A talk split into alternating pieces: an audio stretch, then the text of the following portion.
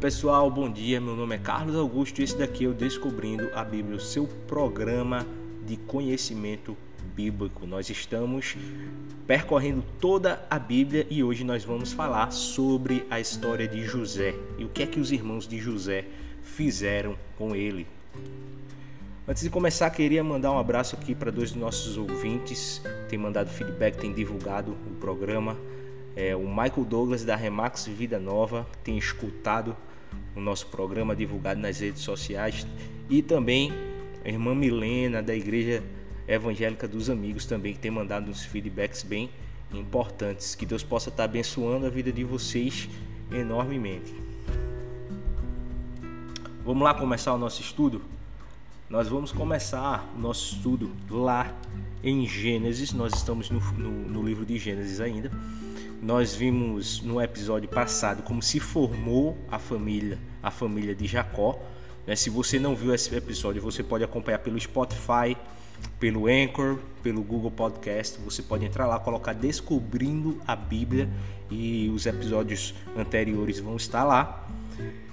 Nós vimos como foi formada a família de Jacó. Né? Nós vimos que Jacó teve 12 filhos e Resumindo muito o episódio anterior, o filho mais querido dele foi o José. É, Jacó teve 12 filhos com duas mulheres, né? para falar a verdade, com quatro mulheres. Ele tinha sua esposa Aleia e sua esposa Raquel. A, a Leia deu luz a Rubem, Simeão, Levi, Judá, Isacá e Zebulon. A Zilpa, que era serva de Leia, deu luz a Gade e a Aser. A Bila deu uh, luz a Adã e a Naftali. Raquel ela era estéreo e depois ela foi renovada, né? O seu ventre foi a sua madre foi aberta, né, por Deus, e ela deu luz a José e a Benjamim. Raquel era a mulher mais amada, né? E por ser essa mulher mais amada, é, os filhos dela elas, elas tinham uma atenção especial do pai o que gerava muitos ciúmes né, nos irmãos dele. Eles tinham ciúme de José porque ele era o queridinho do papai. No capítulo 37 de Gênesis, nós vamos ver o início dessa história. Capítulo 37 de Gênesis diz o seguinte: Jacó passou a morar na terra de Canaã, onde seu pai tinha vivido como estrangeiro. Este é o relato de Jacó e sua família. Quando José tinha 17 anos, cuidava dos rebanhos de seu pai trabalhava com seus meios irmãos, os filhos de Bila e Zilpa, mulheres de seu pai, e contava para seu pai algumas coisas erradas que os seus irmãos faziam. Jacó amava José mais que qualquer outro de seus filhos, pois José havia nascido quando Jacó era idoso. Por isso, certo dia Jacó encomendou um presente especial para José, uma linda túnica. Então, o que nós vemos aqui é, pessoal, é que o José, ele era aquele, como eu já falei, o filhinho não é, do papai, aquele queridinho. Tanto que o pai encomendou, encomendou não é, uma, um presente especial para José. Vamos ver o que é que foi esse presente. Continuando no versículo 4, diz o seguinte: Os irmãos de José, por sua vez, o odiavam, pois o pai deles o amava mais que todos os outros filhos. Não eram capazes de lhe dizer uma única palavra amigável. Então, a gente vê aqui uma família que possuía problemas, né? possuía um problema de, de relacionamento ali. Porque o amor do pai era maior, e olha que Jacó é conhecido por amar mais uns do que os outros, porque com suas duas esposas foi a mesma coisa, né? Mas e aqui ele repete isso. Né? Ele ama mais a José e ele despreza, né? ele não trata da mesma maneira os outros filhos, o que faz com que os outros filhos odeiem a José. E para completar a história, José ainda era aquele que vinha trazer não é mais notícias para o pai. Ele ia dizer: Ó, oh, o pai, ó, fulano tá fazendo isso e aquilo de errado. O pai, Cicrano está fazendo isso e aquilo de errado. E isso só aumentava o ódio que os irmãos tinham de José.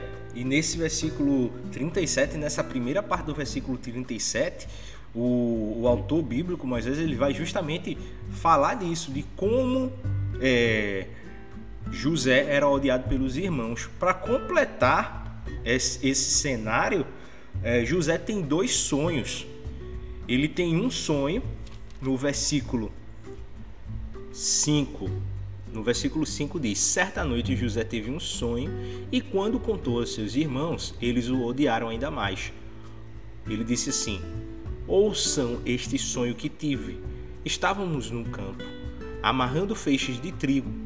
De repente, meu feixe se levantou e ficou em pé, e seus feixes se juntaram ao redor do meu e se curvaram diante dele.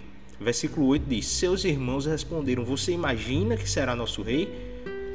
Pensa mesmo que nos governará? E o odiaram ainda mais por causa de seus sonhos e da maneira como os contava. Pouco tempo depois, José teve outro sonho e mais uma vez contou a seus irmãos. Ouçam, tive outro sonho, disse ele. O sol, a lua e onze estrelas se curvaram diante de mim. Dessa vez, contou o sonho não apenas aos irmãos, mas também ao pai, que o repreendeu, dizendo: Que sonho é esse?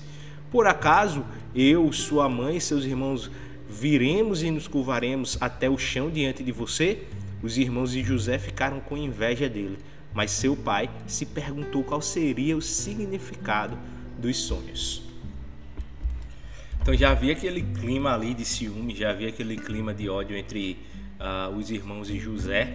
E José tem sonhos e esses sonhos eles praticamente estão dizendo que José ele vai um dia estar em uma posição de vantagem, de superioridade em relação em relação à sua família. E esses sonhos fizeram com que o ódio aumentasse ainda mais. Tanto que, na primeira oportunidade que surgiu, eles se desfizeram de José. Como assim, Carlos? Vamos acompanhar aqui o versículo 12. Pouco depois, os irmãos de José levaram os rebanhos de seu pai para pastar junto de Siquem então Jacó disse a José: Seus irmãos estão cuidando das ovelhas em Siquem. Apronte-se e eu, envia, e eu o enviarei até eles. Estou pronto para ir, respondeu José. Vá, como, vá ver como estão os seus irmãos e os rebanhos, disse Jacó, e traga-me notícias deles. Jacó o enviou e José viajou de sua casa no vale de Hebron até Siquém. Quando José chegou a Siquém, um homem da região notou que ele andava perdido pelos campos. O que você está procurando? perguntou o homem. Estou procurando meus irmãos, respondeu José. O senhor sabe onde eles estão cuidando dos rebanhos? O homem lhe disse: Sim, eles foram embora daqui, mas eu os ouvi dizer: Vamos a Dotã. Então José foi atrás de seus irmãos e encontrou em Dotã. Quando os irmãos de José o viram, reconheceram de longe Antes que ele se aproximasse, planejaram a forma de matá-lo. Lá vem o sonhador, disseram uns aos outros. Vamos matá-lo e jogá-lo numa dessas cisternas? Diremos a nosso pai: um animal selvagem o devorou. Então veremos o que, o que será dos seus sonhos. Mas quando Rubem ouviu o plano, tratou de livrar José. Não matemos, disse ele. Por que derramar sangue? Joguem-no nessa cisterna vazia, aqui no deserto, e não toquemos nele, Rubem planejava resgatar José e levá-lo de volta ao pai. Assim, quando José chegou, os irmãos lhe arrancaram a linda túnica que ele estava usando, o agarraram e jogaram na cisterna vazia, ou seja, sem água. Mais tarde, quando se sentaram para comer, viram ao longe uma caravana de camelos vindo em sua direção. Era um grupo de negociantes ismaelitas que transportavam especiarias, bálsamo e mirra de Gileade para o Egito.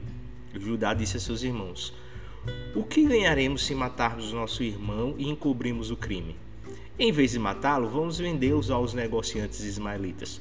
Afinal, ele é nosso irmão, sangue do nosso sangue. Seus irmãos concordaram.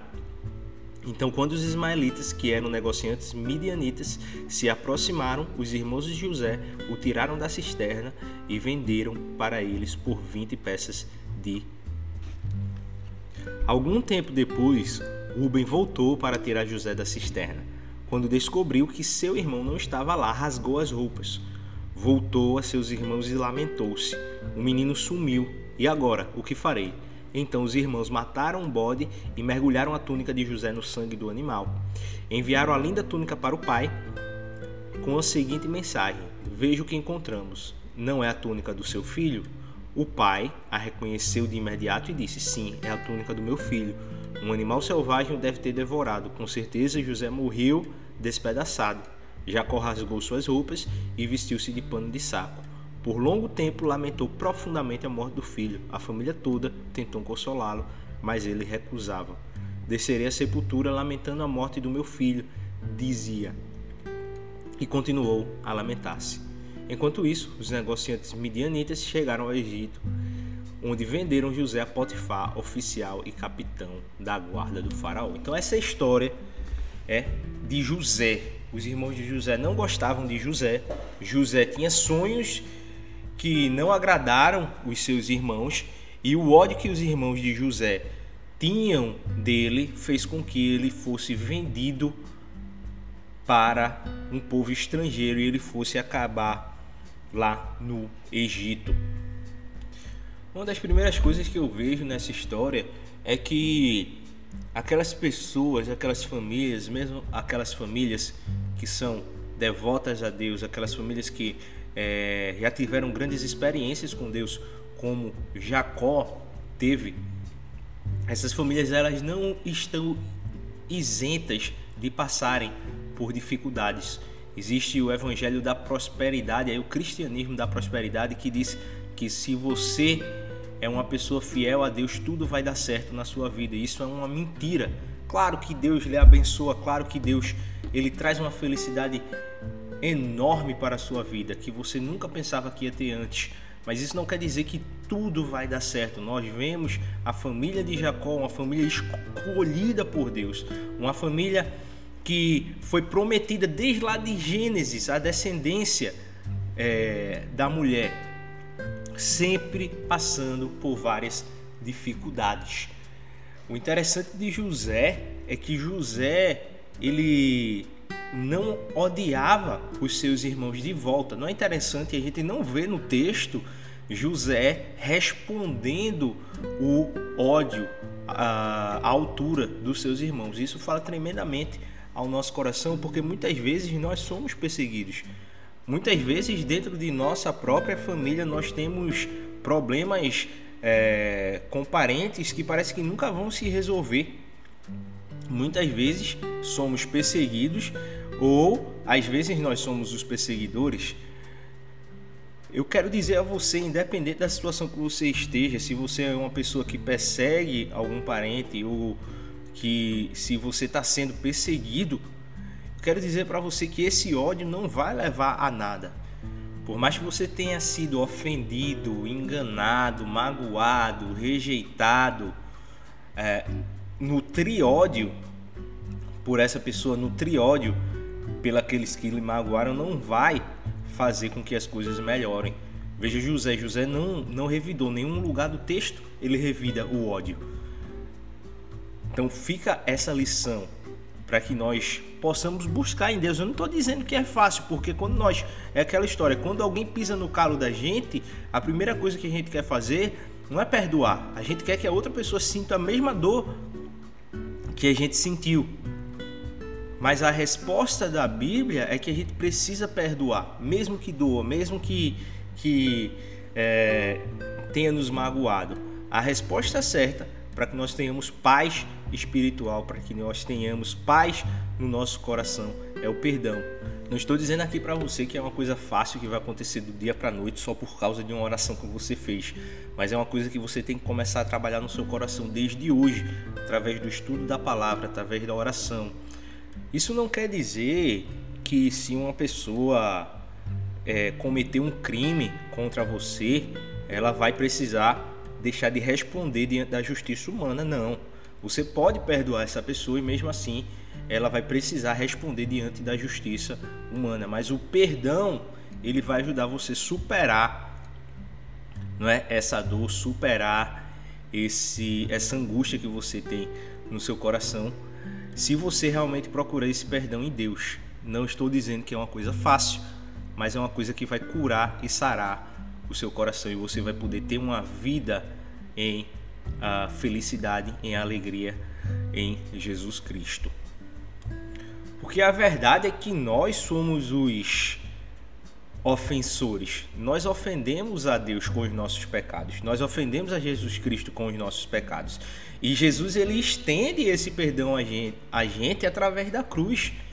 Então, quando uma pessoa ofende a gente, a gente precisa lembrar que Deus ele nos perdoou. Porque da mesma maneira que fulano me ofendeu, eu ofendi a Deus e Deus me perdoou. Então eu preciso estender esse perdão às outras pessoas, por mais difícil que seja. Isso traz um benefício tremendo à saúde mental e espiritual. Isso está na, isso está na oração do Pai Nosso.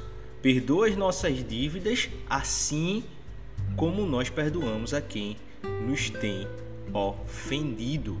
E até agora nesse texto nós vemos que José ele não esboçou nenhuma reação ao ódio que os irmãos tinham dele.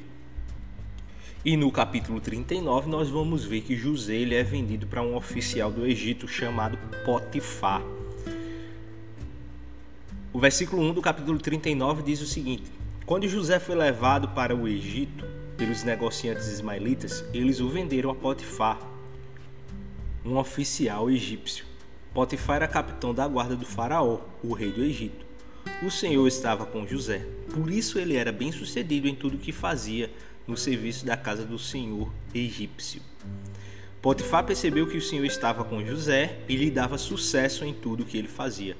Satisfeito com isso, nomeou José seu assistente pessoal e o encarregou de toda a sua casa e de todos os seus bens. A partir do dia em que José foi encarregado de toda a casa e todas as propriedades de Potifar, o Senhor começou a abençoar a casa do egípcio por causa de José. Tudo corria bem na casa e, os, e as plantações e os animais prosperavam. Assim Potifar entregou tudo o que possuía aos cuidados de José. E tendo como administrador, não se preocupava com nada, exceto com o que iria comer. Então José é vendido para um oficial egípcio e porque José era um homem segundo o coração de Deus, ele tinha um relacionamento pessoal com Deus, todas as coisas que ele fazia dava certo dentro da administração da casa de Potifar. O interessante é que mais uma vez a gente não vê José reclamando, José resmungando. Isso fala de uma forma tremenda ao nosso coração, porque apesar de tudo que aconteceu na vida de José, pessoal, José foi vendido pelos seus próprios irmãos. José ele não desenvolveu nenhum trauma, Josué ele não é, ficou com uma revolta no seu coração, ele não cultivou nenhuma indignação pela injustiça que fora feita, mas ao contrário, aonde ele estava, dentro do contexto que ele estava, ele confiou em Deus, ele cultivou o seu relacionamento com Deus e ali ele conseguiu prosperar. Ali ele conseguiu um bom emprego, ali ele conseguiu por ser, por seguir não é, a moral, as leis de Deus, ele conseguiu chamar a atenção, ter um bom testemunho diante dos egípcios e ali ele prosperou isso fala tremendamente a nós, irmãos, que muitas vezes nós ficamos focados na injustiça que aconteceu contra a gente. Muitas vezes nós cultivamos revolta e indignação do nosso coração por uma coisa que fizeram contra nós e nós deixamos de seguir em frente. Nós deixamos de cultivar o nosso relacionamento com Deus para ficar cultivando ódio no nosso coração, cultivando revolta e indignação. Isso não leva a lugar nenhum. Isso não vai fazer com que nosso relacionamento com Deus cresça. Isso não vai gerar nenhuma bênção, nenhum benefício para mim mesmo. Eu só vou estar tá prejudicando a mim mesmo. E José, ele mostra que o caminho de Deus, o relacionamento é, com Deus é o caminho para superar qualquer dificuldade que você venha ter na sua família, no trabalho, e você precisa olhar para frente e seguir o caminho que Deus tem traçado para você. E não ficar é, perplexo ou uh, cultivando nenhum tipo de angústia no seu coração. Então, finalmente parece que as coisas estão indo bem para José, mas acontece outra coisa. É, o texto vai dizer que José era um rapaz jovem e bonito e a mulher de Potifar fez uma proposta indecente a José. Ela queria se deitar com José. E veja só o que é que José falou para ela. No versículo 7 diz o seguinte: E logo a esposa de, esposa de Potifar começou a olhar para ele com desejo. Venha e deite-se comigo, ordenou ela. José recusou e disse: Meu senhor me confiou todos os bens da sua casa e não precisa se preocupar com nada. Ninguém aqui tem mais autoridade que eu. Ele não me negou coisa alguma, exceto a senhora, pois é a mulher dele. Como poderia eu cometer tamanha maldade? Estaria pecando contra Deus. E a mulher continuava a assediar ele todos os dias. Não é interessante como José ele fala que o fato dele enganar o seu senhor, o seu empregador, seria um pecado contra Deus de possuir a mulher do seu patrão?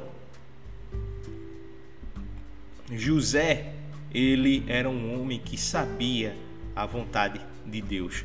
José, ele não queria pecar, ele não queria desagradar a Deus. Que lição maravilhosa, não é?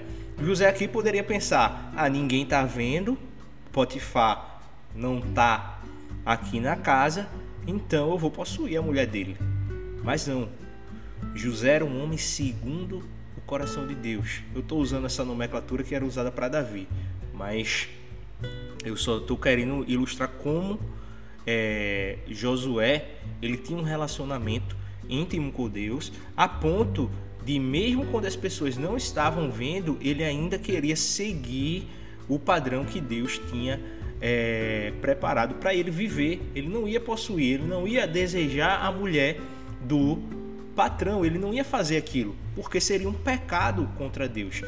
José era um homem íntegro, que mesmo diante de todas as coisas ruins que aconteceram na vida dele, ele seguia aquilo, seguia, fazia a vontade de Deus. E ele disse para a mulher que ele não iria fazer isso porque estaria pecando contra a Deus. A nossa a lição é que nós precisamos seguir a Deus e fazer a vontade de Deus mesmo quando ninguém está vendo. Nós vivemos num mundo em que a corrupção está reinando aí, desde a, da, dos menores exemplos aos maiores exemplos. E isso, quando as pessoas erram, quando as pessoas é, elas roubam, elas não estão simplesmente infringindo a lei do país, da cidade, do estado. Elas estão pecando contra Deus. E é isso que a gente precisa entender, que quando nós pecamos, nós pecamos contra Deus. A mulher continuou assediando a José diariamente. Isso quer dizer que os desafios para nós cristãos, eles sempre vão vão estar vindo diariamente, não vai ter sossego enquanto nós estivermos aqui. É, existe uma palavra lá no livro de Hebreus que diz que o pecado nos assedia tenazmente, continuamente, e ele tenta nos envolver e nós precisamos fugir desse pecado. A gente vai ver no texto que, que a mulher de Potifar armou para cima de José. Veja bem, no versículo 10, a mulher continuava a assediar José diariamente mas ele se recusava a deitar-se com ela. Certo dia, porém, quando José entrou para fazer seu trabalho, não havia mais ninguém na casa.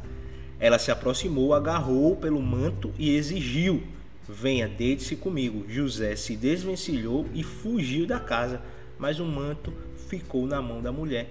Quando ela viu que José tinha fugido, mas que o manto havia ficado na mão dela, chamou seus servos. Vejam, disse ela, meu marido trouxe esse escravo hebreu para nos fazer de bobos. Ele entrou no meu quarto para me violentar, mas eu gritei. Quando ele me ouviu gritar, saiu correndo e escapou, mas largou o seu manto. Ela guardou o manto até o marido voltar para casa. Então contou-lhe a sua versão da história. O escravo hebreu que você trouxe para nossa casa tentou aproveitar-se de mim, disse ela. Mas quando eu gritei, ele saiu correndo e largou o seu manto. Ela armou para cima de José. José foi prejudicado, José sofreu mais uma injustiça, José foi preso injustamente por causa disso. E você, nós vamos ver no próximo episódio que José não resmungou, José não reclamou, José continuou sendo fiel a Deus apesar de tudo. O que fica para nós dessa última parte do texto é que nós precisamos fugir daquelas coisas que desagradam a Deus. Nós precisamos buscar força, não é fácil. Nós somos pecadores, mas nós precisamos achar em Cristo, no Espírito Santo e na palavra de Deus força para que nós possamos renunciar às coisas que desagradam a Deus. Por hoje é só, pessoal. Nós vamos ficar aqui com essa história.